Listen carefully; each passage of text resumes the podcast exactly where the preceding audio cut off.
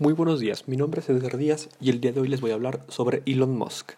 Elon Musk nació el 28 de junio de 1971 en Sudáfrica, como hijo mayor de un padre sudafricano dedicado a la ingeniería y una madre canadiense experta en nutrición. A la temprana edad de 9 años, Elon obtuvo su primer ordenador personal, lo que le hizo interesarse inmediatamente por la programación e informática.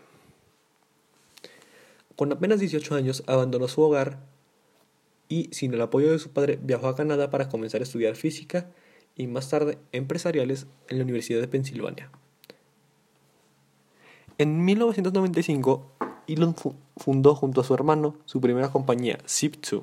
En esa época, Internet crecía rápidamente, y aunque hasta entonces había, había logrado hacer fortuna del fenómeno, el cambio era algo inminente que Musk sabía muy bien.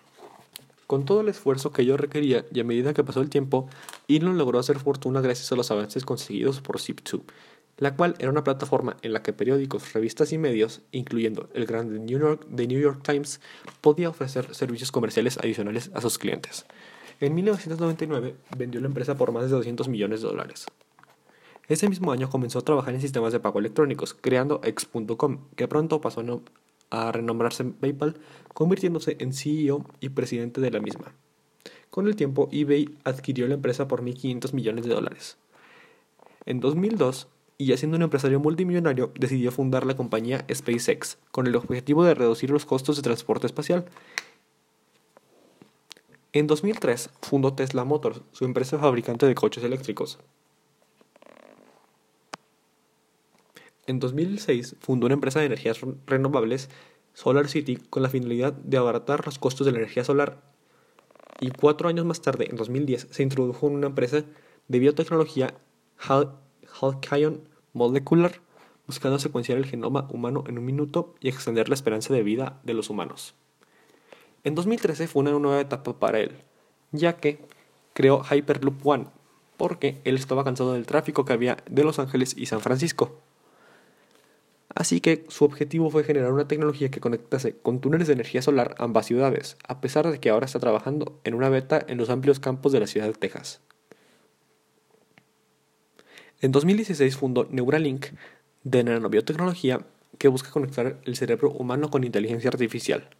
Sin duda, Elon Musk es un emprendedor nato, un hombre brillante con muchas ideas y con dinero suficiente para emprenderlas todas. Así que ahora les diré 5 cosas que me gusta de él en sus ponencias.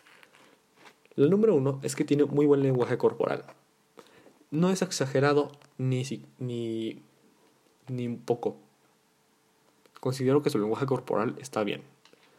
El segundo es que interactúa mucho con el público, ya que les hace muchas preguntas y eso ayuda a que el público entienda mejor. En tercer lugar está que invita también a su público a probar sus productos.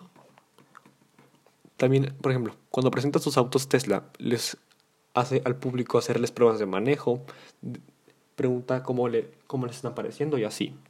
También, el número 4 es que es muy carismático con su público ya que hace bromas y así.